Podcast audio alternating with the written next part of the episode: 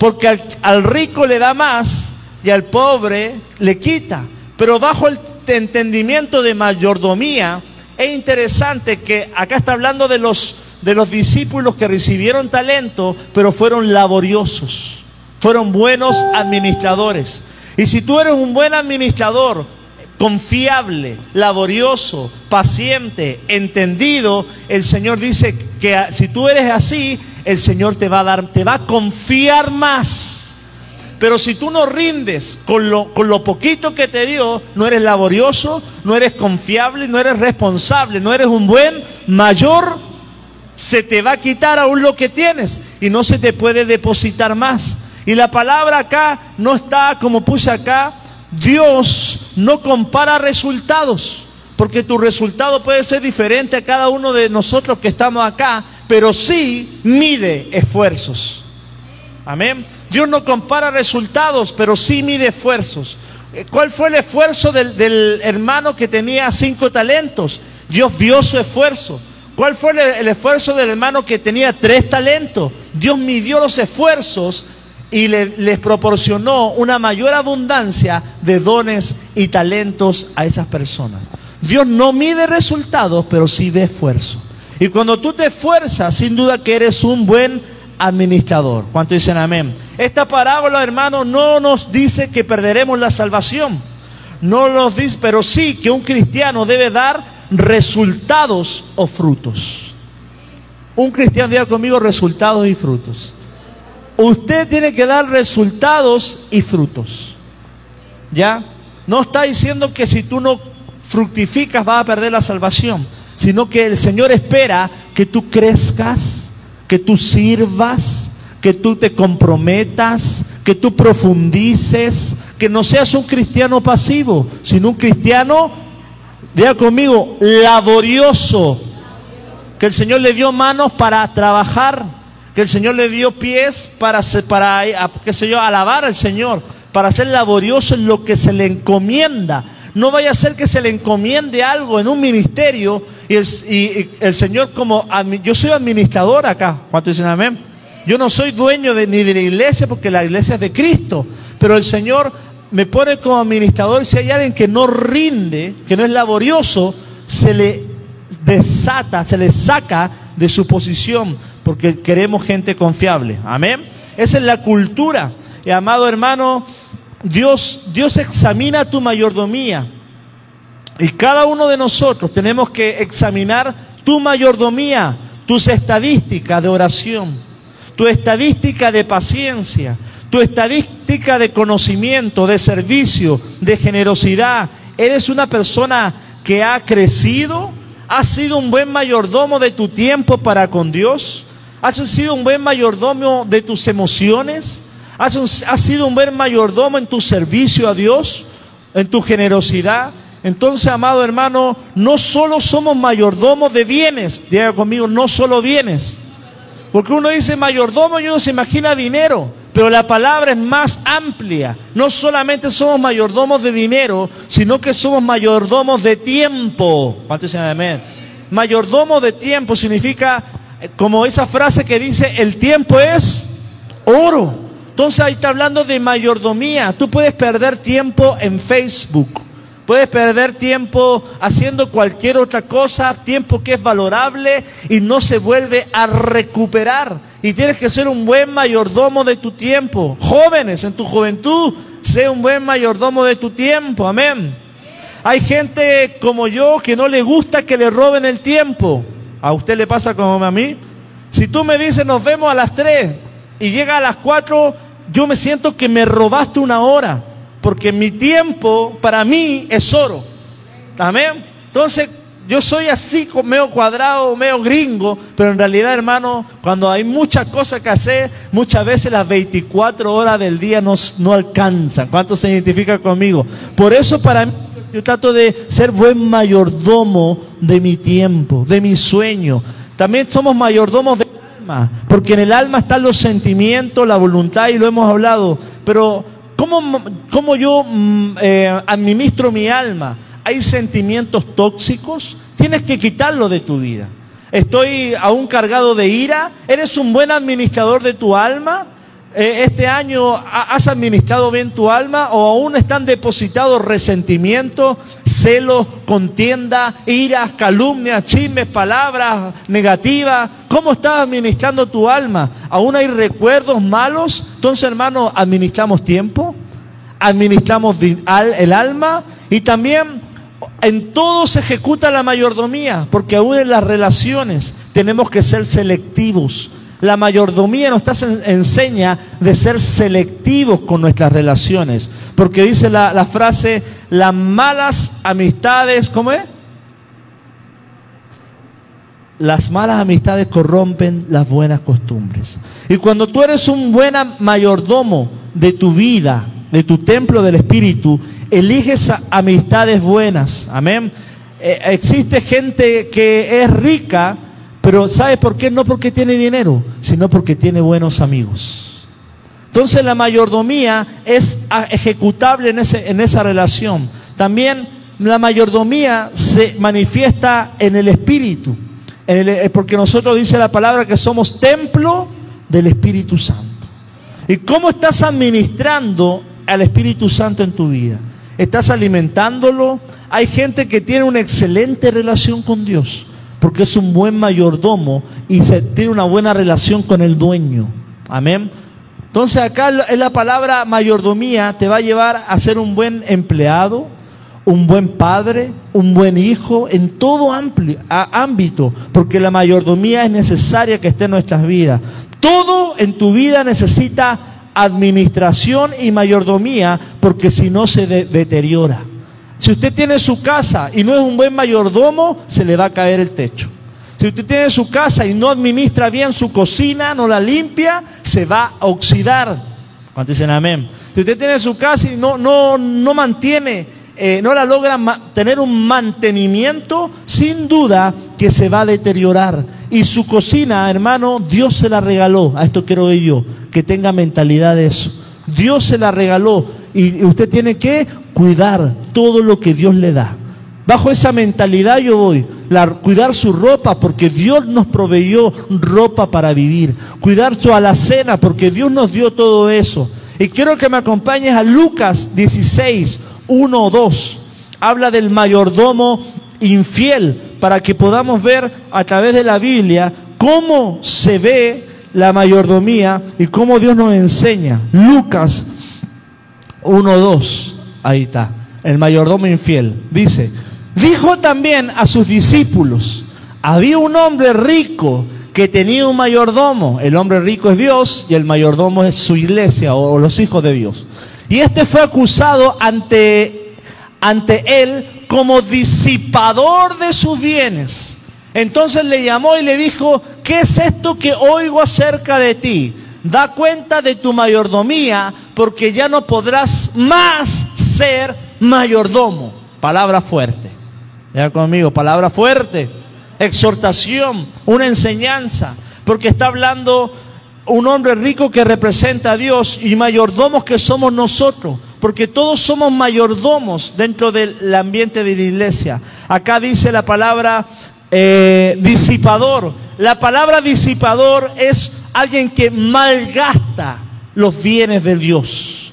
Amén. Hay hijos que malgastan las cosas de los padres. Amén. Eh, acá Dios está diciendo que este, este hombre ha malgastado los bienes de Dios. Y Dios como se interesa de sus bienes, le importa su creación, va ante el administrador mayordomo y le dice, ¿por qué has actuado así? Dios, hermano, tiene conciencia de todo lo que nos da y nos va a pedir rendirle cuentas. ¿Cuánto dicen aleluya? Y, y, dice acá, ¿qué es esto que oigo de ti? Prepara un informe final porque voy a despedirte. En otra versión dice, prepárame un informe porque voy a despedirte. En otros casos, al que tiene mucho se le dará más. Y al que tiene poco porque fue disipador o mal gastador o mal administrador, se le quitará aún lo que tiene. Palabra dura.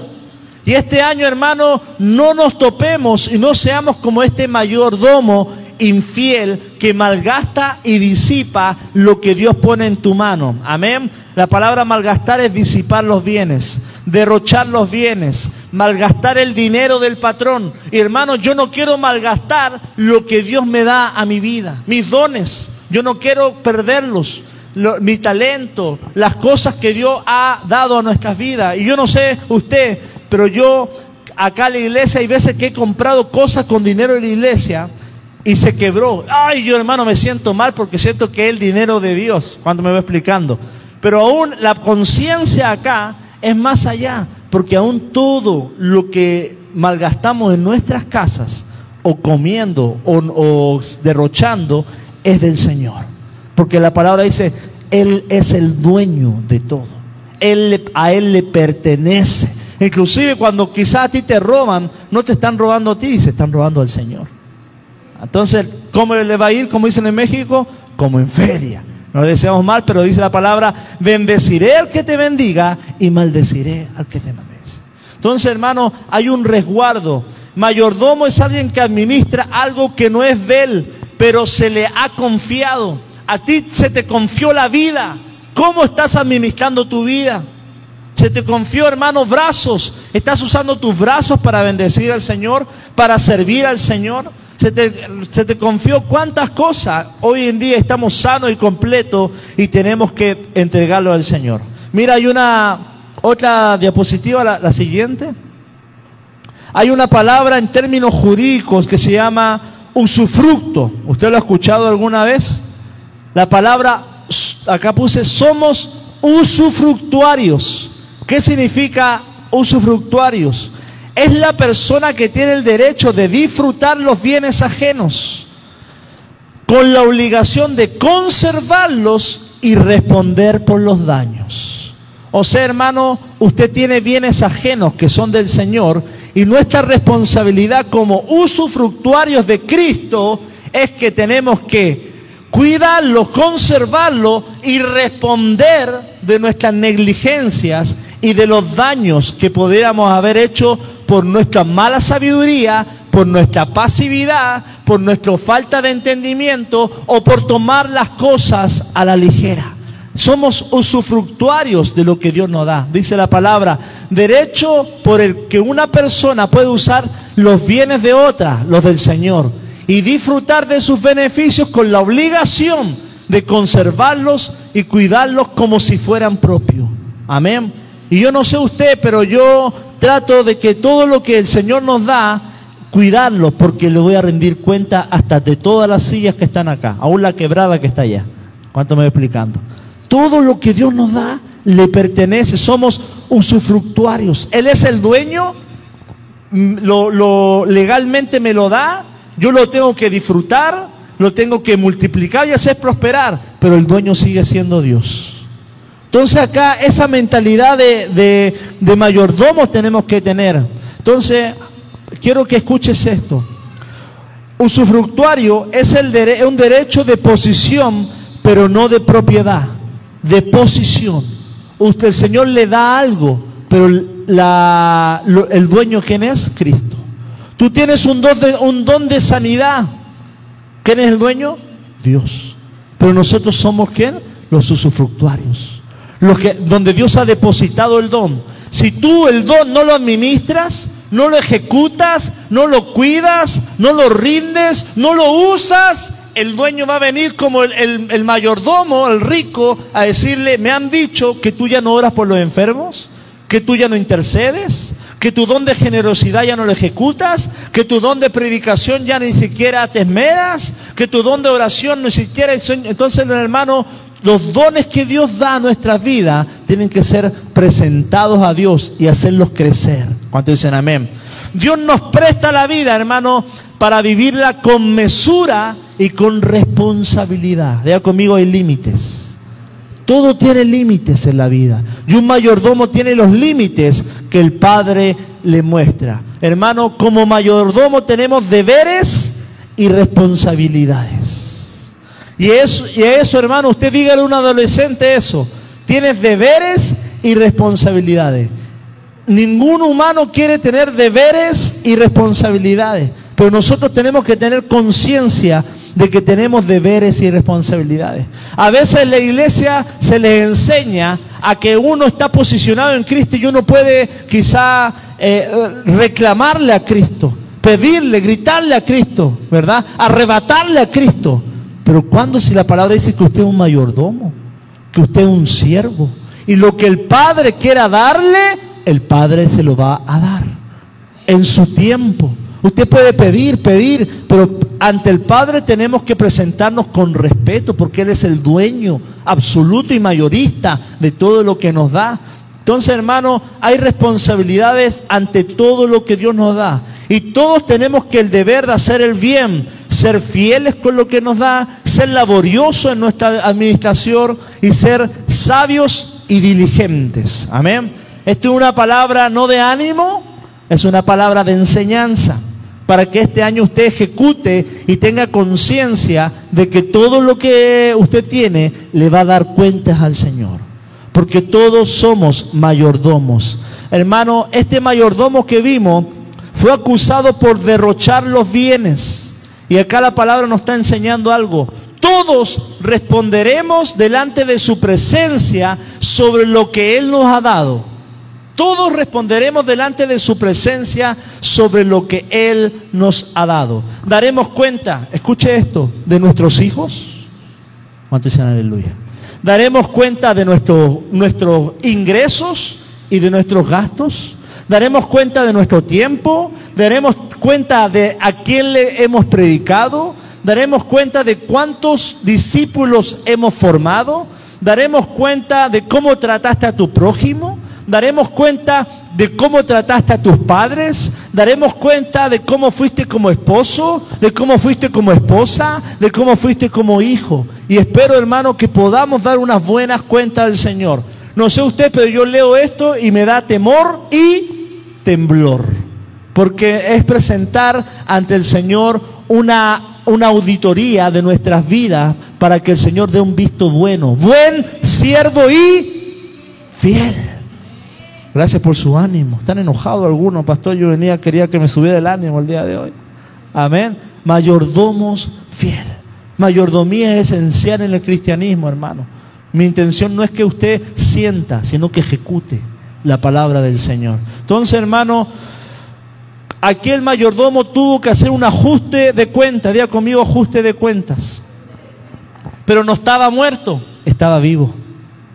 Y muchas veces el Señor, aún en nuestra vida, en nuestro paso por la tierra, va a ajustar cuenta y va a quitar lo que está siendo derrochado o va a poner más, pero aún en vida. Uno dice, ah, ese ajuste de cuenta va a ser cuando llegue el gran trono blanco allá en el cielo. No, hermano, aquí en la tierra, dice la palabra que estaba vivo, va a haber un ajuste de cuenta.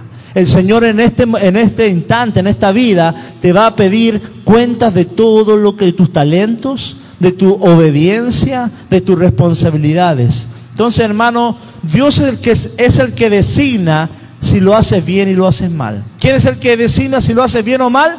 Dios. No es usted. Usted capaz que dice, ah, voy a, qué sé yo, voy a hacer esto. Ah, me quedó bien. Bajo tu percepción quedó bien pero bajo la excelencia de Dios, todo me sancochado. ¿Cuántos dicen amén? Ah, Dios, me estoy levantando todos los días a las 6 de la mañana y oro dos minutos. ¡Wow! ¡Qué chido, ¿verdad? Soy el mejor cristiano. Amén. Y el Señor dice, yo soy el, el que pone la vara. Está bien, pero puede ser mejor. Y ahí es, Dios el que dice que está bien, está mal. No el hombre, no tu propia opinión, y no que te, la comparación con otros. Es Dios quien te califica y quien te da la aprobación sobre lo que estás haciendo en tu vida. Capaz tú dices, oye, soy una excelente mamá, pero analízate a los términos de la Biblia. Amén. No bajo tu propia concepción. O quizá la vecina te dice, ay, qué buena mamá eres. Amén, gloria a Dios. Pero hermano, que tu estándar no sea del mundo, sino del Espíritu. Que tu estándar no sea como todos los demás lo hacen. Ah, todos los demás ponen la rueda, la aprietan y nada más. Hermano, es el, es el nivel del mundo. Sube a un nivel de Dios en el cual pongas la rueda, la limpies, la lustres y ese sea el nivel del Espíritu de Dios. que haga las cosas, sea una persona laboriosa, excelente en todo lo que usted haga. Amén. Mira lo que dice Lucas 16, 10. No creo que está. Lucas 16, 10 se ve un poquito, poquito, pero usted tiene su Biblia ahí. ¿Cuántos cristianos tienen su Biblia ahí? Amén. El que es fiel en lo muy poco, también en lo más es fiel. El que el, y el que lo muy poco es injusto, también en lo más es injusto. La NTV dice en el versículo 11, entonces, ojo, la versión nueva traducción viviente, si no son confiables con las riquezas mundanas, ¿quién les confiará la verdadera riqueza del cielo? Diga conmigo, bomba. Wow. Si no eres capaz de cuidar, hermano, lo terrenal, ¿cómo el Señor te va a dar unción? Si no puedes cuidar tu bicicleta, tu llanta, hacer tu cuarto, limpiar tu casa, cortarte el pelo, bañarte, no sé, si no puedes ser fiel en lo terrenal, pagar tu impuesto, ser, llegar a, pagar la luz, etcétera, ser fiel en lo terrenal, ¿cómo el Señor te va a confiar lo celestial? ¿Cuántos dicen amén? ¡Wow! Y el Señor acá manda una bomba de revelación. Porque el Señor, antes de que usted pida a Dios, dame unción, dame gracia, llévame a las naciones, el Señor te dice, sé fiel acá, aquí con, ese pago de allá. ¿Verdad? Ahí ama a tu papá, perdona a tu papá. Sé fiel primero con lo normal, con lo terrenal. No me pidas grandeza, cosas soñadoras, si no puedes, hermano, cuidar lo que es tuyo. Amén. El versículo 12 dice también a la reina Valera, pues si en las riquezas injustas, o mundanas, dice otra palabra, fuiste infieles, ¿cómo Dios te va a confiar lo verdadero? Y acá hay un tema de confianza, hermano. Dios confía en tu vida algo.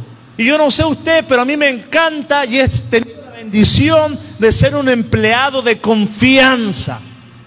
Y Dios, Dios ama porque dice, ¿cómo te confiaré? Es como que el Señor anda buscando a quién le confío, a quién le confío, a quién le confío. Este es bueno, este es chambeador, este es verdadero, este es comprometido, este le mete, este le busca.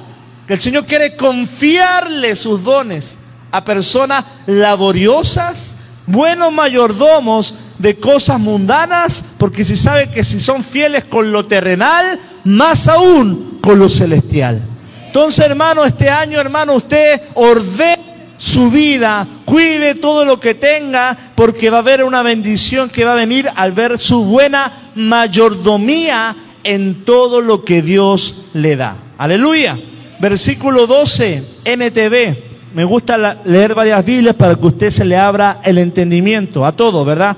Dice, y si en lo ajeno no fuiste fieles, ¿quién os dará lo vuestro? Wow. Lo voy a leer en NTV, versículo 12. Y si no son fieles con las cosas de otras personas, ¿por qué se les debería confiar lo que es de ustedes? Diga conmigo, bomba. Wow. Si no eres fiel con lo que no es tuyo, nunca te voy a dar lo que te pertenece. Entonces, hermano, acá la palabra nos está mostrando que el paso, eh, el paso de la mayordomía no es, es primero ser fiel en lo ajeno, dice la palabra. Pues si en lo ajeno no fuiste fieles, ¿cómo Dios te dará lo vuestro?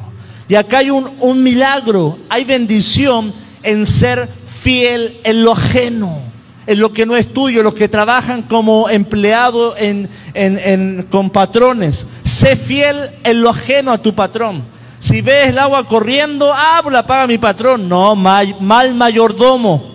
Apáguela. Si ves las luces prendidas, apáguela. Ah, voy a llevarme para la casa un 100 hojas. Total, nadie la ocupa en la, oficina. Mal administrador. Porque si usted, tú no eres fiel en lo ajeno, el Señor dice, nunca te voy a dar lo tuyo. ¡Wow! Y acá donde tenemos que tener una mente santificada, que lo que, lo que no es tuyo no te pertenece. Pero lo que no es tuyo, tienes que manejarlo con laboriosidad, con confianza, con amor y con cuidado. Amén. Y eso es lo que yo quiero que tú tengas mentalidad. Aún lo que no es tuyo, cuídalo. Y hay un milagro ahí. Ah, la vecina dejó la, la puerta abierta. Ah, problema de ella. Siervo malo. El siervo fiel va, la llama, le busca. Oye, quedó la, puerta abierta. Porque hermano, hay un milagro cuando tú eres fiel en lo ajeno. Lo mío, hermano, ojo, lo mío, mis bendiciones, mis dones, lo que Dios tiene para mí, se retiene por no ser leal a otro. Eso está diciendo la palabra. Si no eres justo y no eres fiel con lo ajeno, ¿cómo te puedo dar lo otro? Entonces acá hay algo, a un misterio. Lo mío se retiene por no ser fiel en lo de otro. Si usted, hermano, quizá acá como iglesia, si usted dice, yo quiero ser pastor, yo quiero ser líder, si usted no es, no es fiel a, mi, el día de hoy como pastor, ¿cómo el Señor puede darle lo suyo? Amén. Entonces, acá es como un escalón. Primero, yo siempre digo, para ser un buen primero, primero tienes que ser un buen segundo.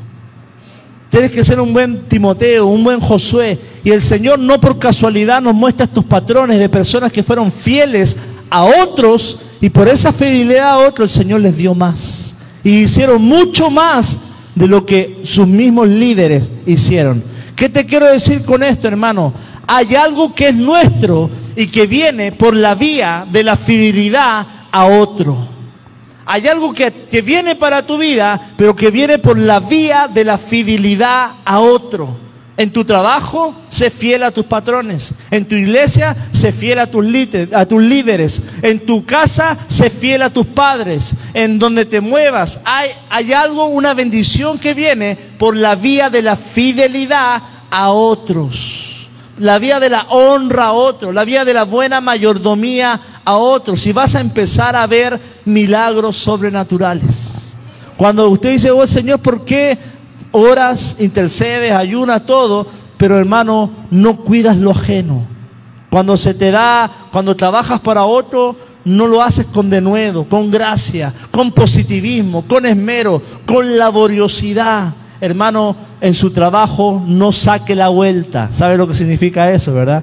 Trabaja ocho, son ocho horas de trabajo, pero le, solamente hace cuatro tres en el baño, dos dando vueltas, caminando y una en el teléfono. Hermano, Dios ve eso. Dios ve eso y Dios busca siervos fieles, porque si no eres fiel en lo ajeno, en lo terrenal, en un trabajo normal, secular, ¿cómo vas a ser fiel en, en el reino de Dios? No te puedo confiar. Por eso Dios elige a Saulo de Tarso un hombre correcto, educado, esmerado, fiel en su concepción de la vida y Dios lo pone a, servir al Señor eh, para llevar la palabra en el reino del Señor. Amén. Cuidar lo ajeno es de gente de reino y usted es gente de reino. A los hijos de, de otras personas. Cuidar lo ajeno te ayuda a poder llegar a recibir lo tuyo. Yo creo que usted quiere recibir lo suyo. Hoy esta es la palabra, que a través de la mayordomía usted pueda recibir lo suyo. Y la palabra mayordomía es tres puntos. Hacer crecer, hacer desarrollar y prosperar lo que Dios te da. Si tú eres un buen mayordomo, estás haciendo crecer, desarrollar personas o prosperar y prosperar lo que Dios te ha puesto en tus manos. Entonces, hermano, se va a rendir cuenta en lo ajeno y en lo personal. ¿Cómo, ¿Cómo fuiste como empleado? ¿Cómo fuiste como persona? Y mire lo que dice Proverbios 22, 3. Dice, el avisado ve el mal y se esconde, mas los simples pasan y reciben el golpe. En otra versión dice, el prudente se anticipa al peligro y toma precauciones, el simplón avanza ciegas y sufre las consecuencias. Wow, qué maravillosa es la palabra.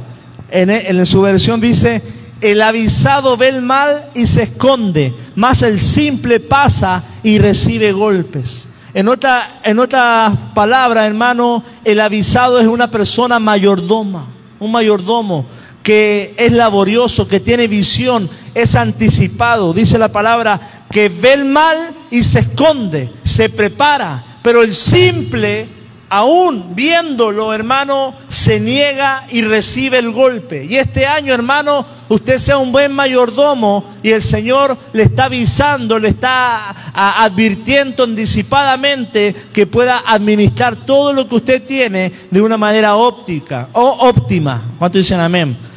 El simple recibe el golpe y por simple hemos recibido muchos golpes en la vida. ¿Cuánto dicen amén? Nos hemos, hemos endeudado en cosas que no son de Dios hemos tenido amistades que no son del Espíritu, hemos hecho cosas que nada que ver con lo que Dios nos dijo y recibimos el golpe. Pero hermano, muévete bajo la, vía de la sabiduría del avisado. Dile a la persona que está a tu lado, ponte avisada y abusada. El avisado ve, la, ve el problema y se esconde. ¿Para qué? Para poder salir victorioso. Es interesante la palabra esta. Avanzar a ciegas hermano, no es del Espíritu. Pero a veces nos confundimos con las canciones porque dice, siempre decimos, si no ves, aunque no pueda ver, sé que está sobrando. ¿Ve la canción? Pero aquí el versículo eh, nos está hablando de que el simplón se niega a ver su realidad, se niega a ver su comportamiento, se, se niega a aceptar cadenas, se niega a aceptar maldiciones, se niega a aceptar fisuras y sufre el golpe, sufre las consecuencias. Y es por eso, hermano, que cada uno de nosotros, un mayordomo fiel, ve y restaura. El simple ve y sufre las consecuencias. Y ahí es donde está el gran paso de ser laboriosos, de ser eh, eh, intencionales en reparar lo dañado y, poner, tener un examen de lo que nosotros somos para poder avanzar en victoria. En el nombre de Cristo Jesús. Amén. Miren lo que dice Marcos 4:26. Ahí la palabra. Marcos 4:26.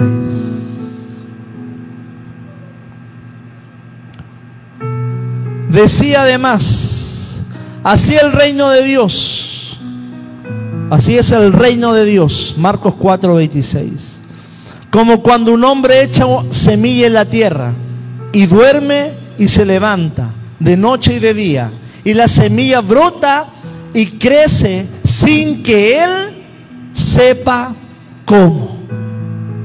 Wow. Hay cosas que tenemos que hacer, seguir, avanzar por, porque el Señor lo ha encomendado. Y no sabemos cuándo Él va a pedir cuenta, pero que nos halle trabajando, sembrando la semilla.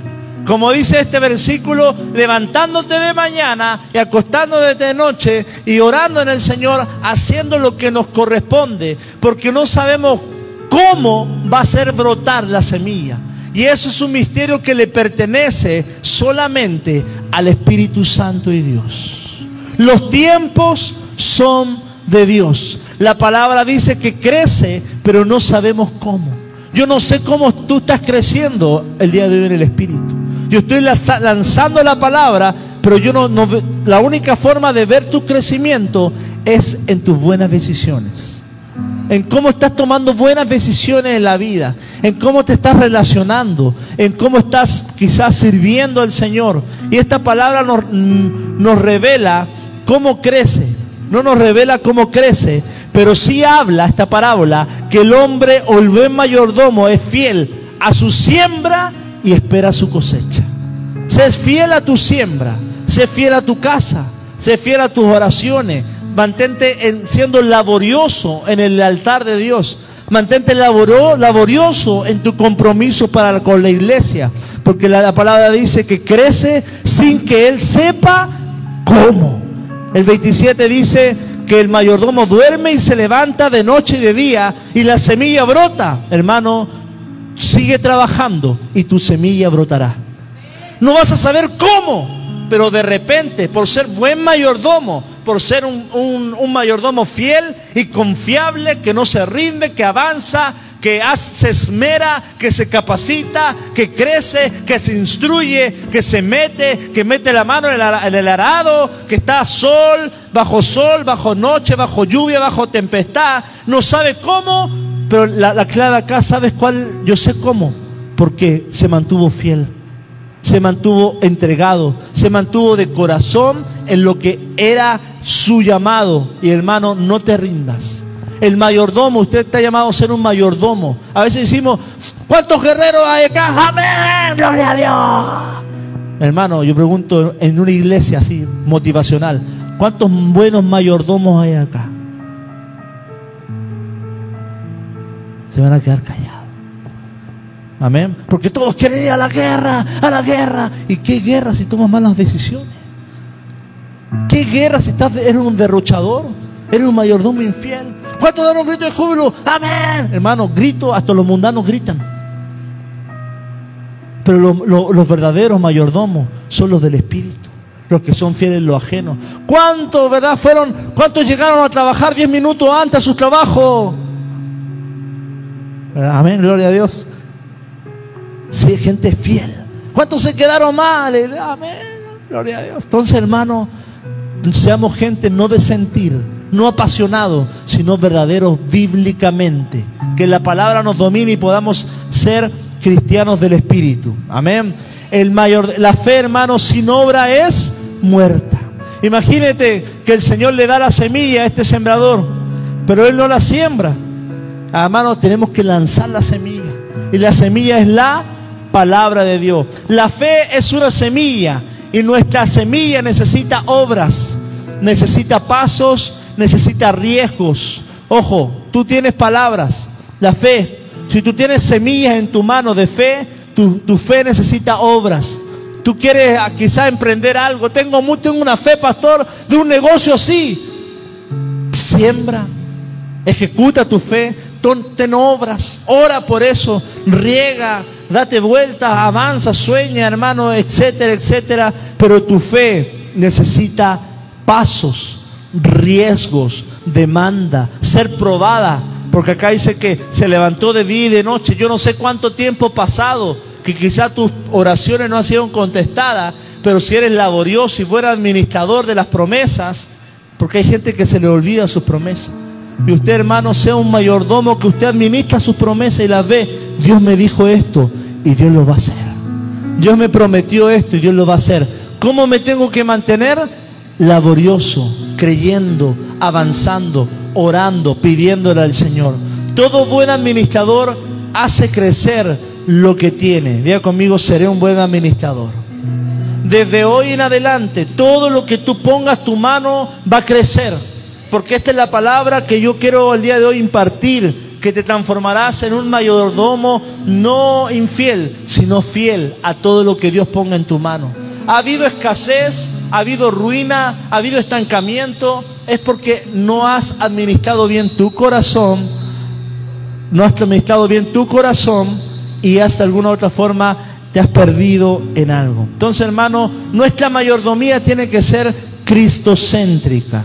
¿Ya? ¿Y qué significa eso? Hay que bajarle un poquito el auxiliar uno.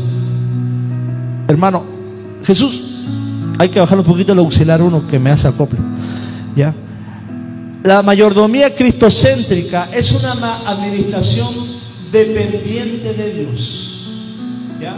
Dependiente de Dios. No, no es tu esfuerzo, son las fuerzas del Señor. No es tu fe, es la palabra del Señor. No son tus puertas, tus palancas, son las puertas que Dios abre a un mayordomo fiel. Cuando tú eres fiel y un mayordomo es fiel, el Señor abre puertas, abre ventanas, abre portales, derrama lluvia, ¿Por qué?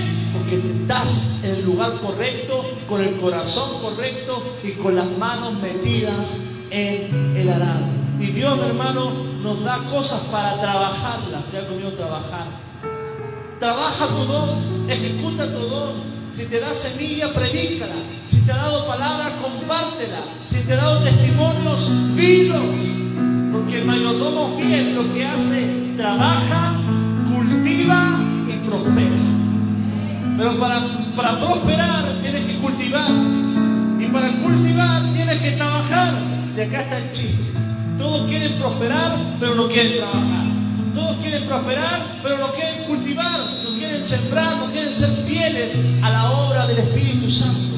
Y es ahí donde el mayordomo fiel es una persona de trabajo, de cultivo, y el Señor por ende, sí, solo sí, trae una bendición de prosperidad. Diga conmigo, algo viene para mi vida. ¿Por qué? Porque eres una persona laboriosa del trabajo. Mi hermano, ahí en Génesis 39, 2, sí, 39, 2. 39, 2. Sí, creo que le bajaste un poquito mucho. Ah, sí, ahí. Dice la palabra de José. José. No podemos hablar de mayordomía si no hablamos de José, que fue el mayordomo por excelencia. Dice la palabra, más Jehová estaba con José y fue varón próspero y estaba en la casa de su amo el egipcio. Y, y vio su amo que Jehová estaba con él y que todo lo que hacía Jehová lo hacía prosperar en su mano. Hacía yo José gracia en sus ojos y le servía. Y él hizo mayordomo, y él le hizo mayordomo de su casa y entregó en su poder todo lo que tenía. Y aconteció que de, cuando le dio el encargo de su casa y todo lo que tenía, Jehová bendijo la casa del egipcio a causa de José. Y la bendición de Jehová estaba sobre todo lo que tenía, así como la casa, como en el campo. 6. Y dejó todo lo que tenía en mano de José. Y con él no se preocupaba de cosa alguna, sino del pan que comía. Y era José de hermoso semblante y de bella presencia. ¡Wow! ¡Wow! Ejemplo de mayordomía, José. Tiene un sueño, no vive el sueño durante casi 20 o 15 años, bien no recuerdo, pero la palabra nos muestra algo acá, en el versículo 5, que era un esclavo, pero aún siendo un esclavo, prosperó en, los caminos del Señor. ¿Por qué? Porque estaba sano y sin raíces, sin raíces de amargura. Amén. Era esclavo. Y hermano, acá hay algo interesante. Aún en la posición que estás, quizás tú dices, estoy, no logro tener lo que quiero. Pero la palabra nos muestra que por tener un corazón sano, por amar a Dios, José, y ser laborioso, y ser excelente, y ser entendido, y conocer a Jehová, siendo esclavo, Dios lo prosperó.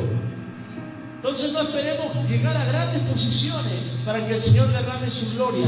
Aún, hermano, en tu valle de sombra de muerte, Dios puede levantar. Porque la palabra en el versículo, la palabra muestra que era esclavo, pero Dios lo prosperó. En el versículo 3 dice que más Jehová estaba con José y fue varón próspero.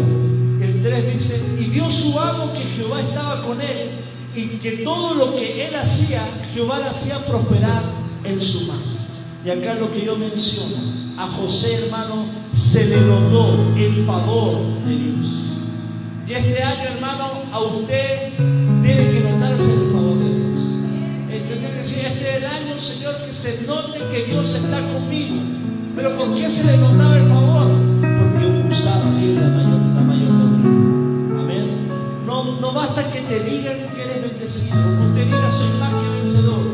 Que sea un testimonio que las personas digan, ese es bendecido. Ese al Señor. Ese es laborioso. Ese es chambeador. Ese es de confianza. ¿Le puedo dejar a guardar 10 mil pesos y no me lo va a robar? Sí, es de confianza.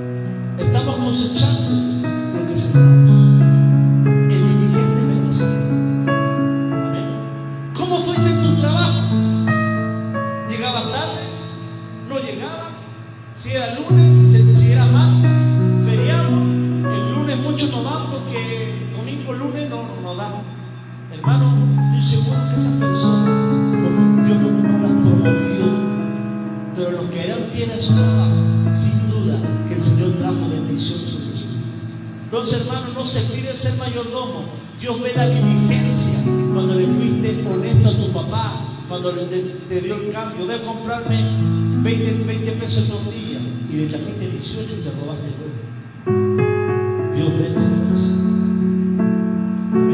Cuando estabas trabajando en un lugar y estaba la caja ahí y tú, ay, ay, Dios mío, ¿qué hago con tanto dinero? No, no es mucho. Voy a ganar para ¿Cuántos quizás pasamos en situación? Ay, me encontré esto acá, míramelo, ¿quién será? Y busca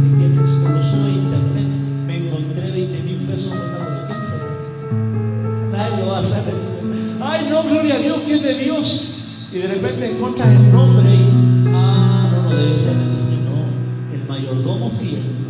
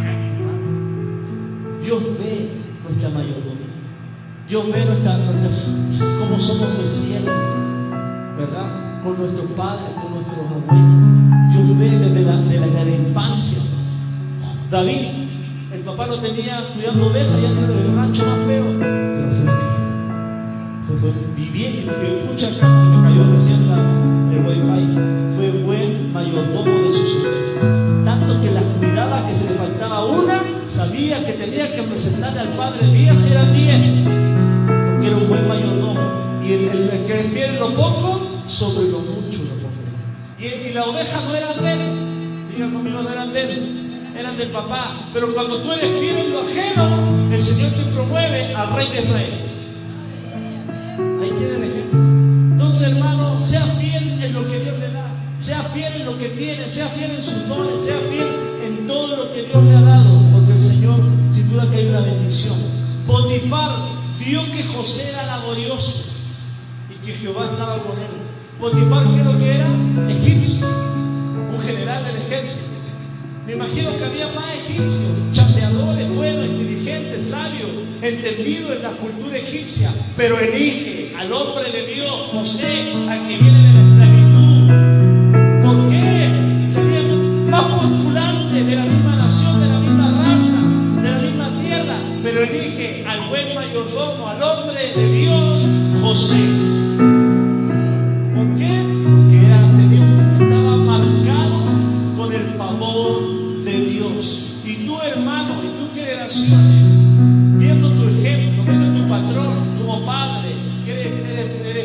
buen trabajador, eres honesto, eres fiel, eres una persona de confianza, sí, solo sí, tus hijos serán unos José del mañana. Porque será algo generacional que tú le transfieras a tu hijo en cuanto a tu buen desempeño en la vida. Potifar Dios, hermano, hoy en día hay muchos Potifar en empresas buscando a José, buenos administradores, que lo puedan dejar en un negocio como administradores que ellos dicen confiables. Dice la palabra que dice la palabra en el 6 y dejó todo en las manos de José. Y con él no se preocupaba de cosa alguna. O sea, Potifar confiaba en José de todo corazón. Porque sabía que tenía temor de Dios. Y hay empresas, hermano, buscando a José. Hay, hay, hay proyectos creativos buscando a José. Yo siempre me digo, Señor, ¿por qué había empresas que me llamaban? No tenía estudios eh, universitarios? No tenía la mitad. Pero hermano, era una persona de confianza. Una persona que respondía a, la presión. Y es por eso que el Señor te, te promovía y te bendecía. Amén. Mi hermano José me gusta porque a pesar de estar vivo en este capítulo, no, sé, no, no vemos un espíritu de víctima, no vemos un espíritu de pena, Lo vemos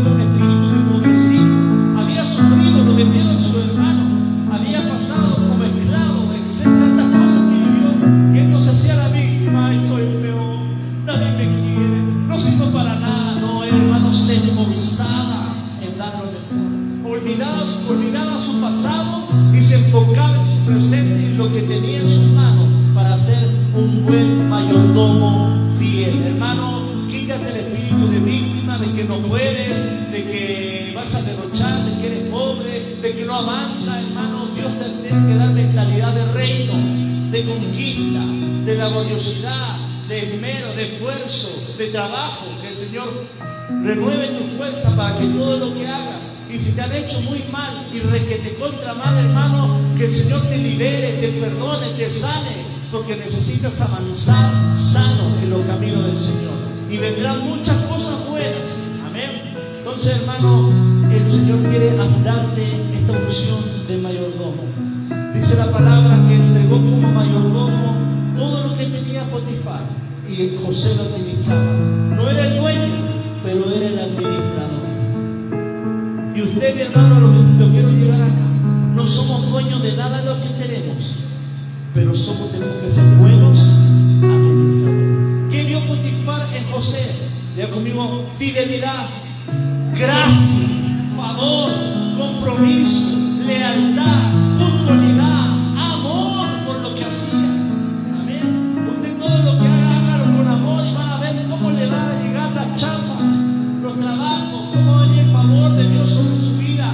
servicio a Dios.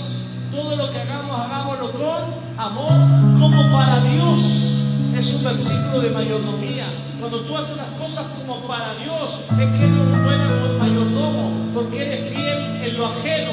Y cuando tú eres fiel en lo ajeno, el Señor te va dando tuyo. Amén. Muchas veces te prestan carro y tú. Ah, pues el carro no es mío. Hermano, cuide el carro como si fuera suyo. Y si usted lo cuida como si fuera suyo, Dios le va a dar el suyo. Aleluya. Fiel en lo ajeno para que el Señor derrame lo de nosotros. Hermano, dice la palabra acá que el Señor bendijo la casa de, de, de Potifar y también sus tierras y el campo. En el versículo 5 dice, y aconteció que desde cuando le dio el encargo de su casa, desde ese momento, todo lo que tenía, Jehová bendijo la casa del egipcio a causa de José. Y la bendición de Jehová estaba sobre lo que tenía, así en la casa como en el campo. Entonces, hermano, la mayordomía, la buena ejecución trae un buen desarrollo y una, una sanidad de las aguas del campo, de la tierra, por causa de tu buena, de, de, del favor de Dios para con tu vida.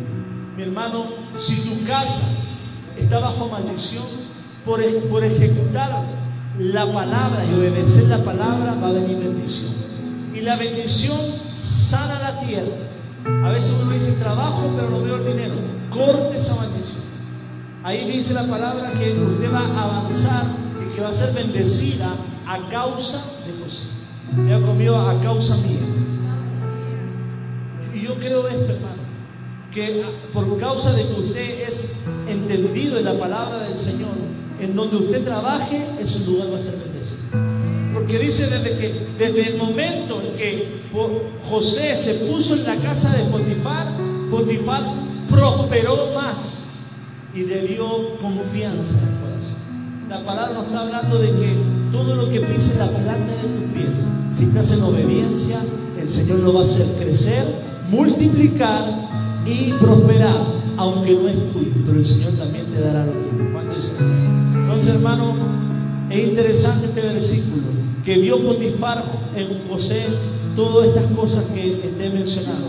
Y más aún, me da risa la palabra porque es tan, tan, tan interesante cuando leía, porque vemos un José sano, próspero, buen administrador, buen mayordomo, y me muestra una característica que quizá no viene, pero la palabra nos muestra, el Espíritu Santo nos revela. Y dijo el 6, y dejó todo lo que tenía en mano de José, y con él no se preocupaba de alguna cosa, sino del pan que comía. Y ojo aquí, coma.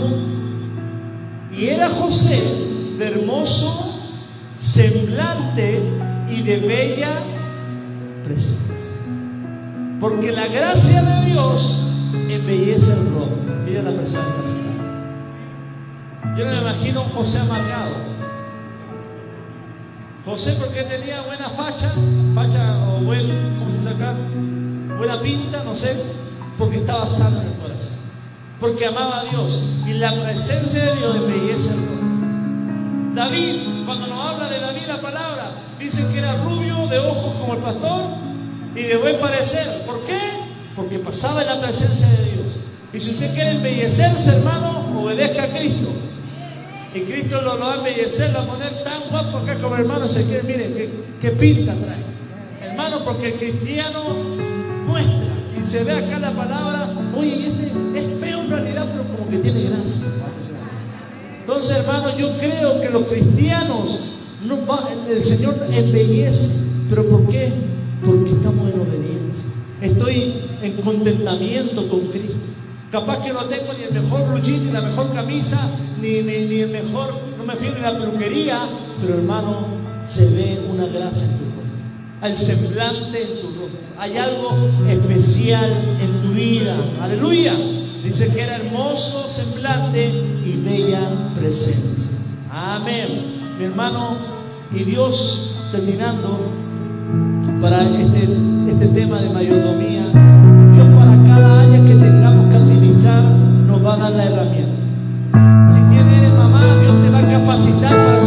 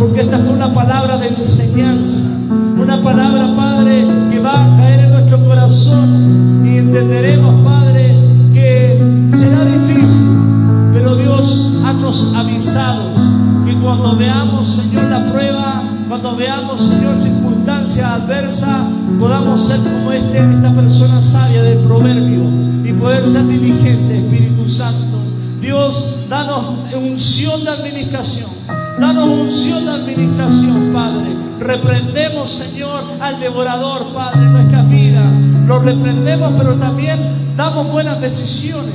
También, Señor, ejecutamos bien. También obedecemos, Señor, en la realidad. Obedecemos, Padre. Si el día de hoy hay alguien que está trabajando en algo ajeno, se fiel en lo ajeno. Sé fiel en lo ajeno. Porque a través de lo ajeno viene una bendición a tu vida. Porque a través de la fidelidad, de la honra, de la lealtad, viene prosperidad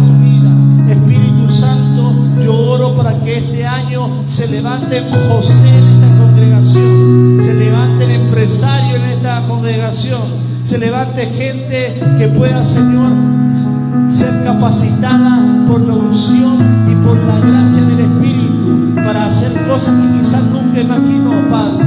Yo estimulo la fe de mi hermano para que crezca, para que crea, para que avance para que pongan la mano en el arado y vean, Señor, y pedir a llover sobre mi renuevo, Señor. Espíritu Santo, vos, te damos la gloria,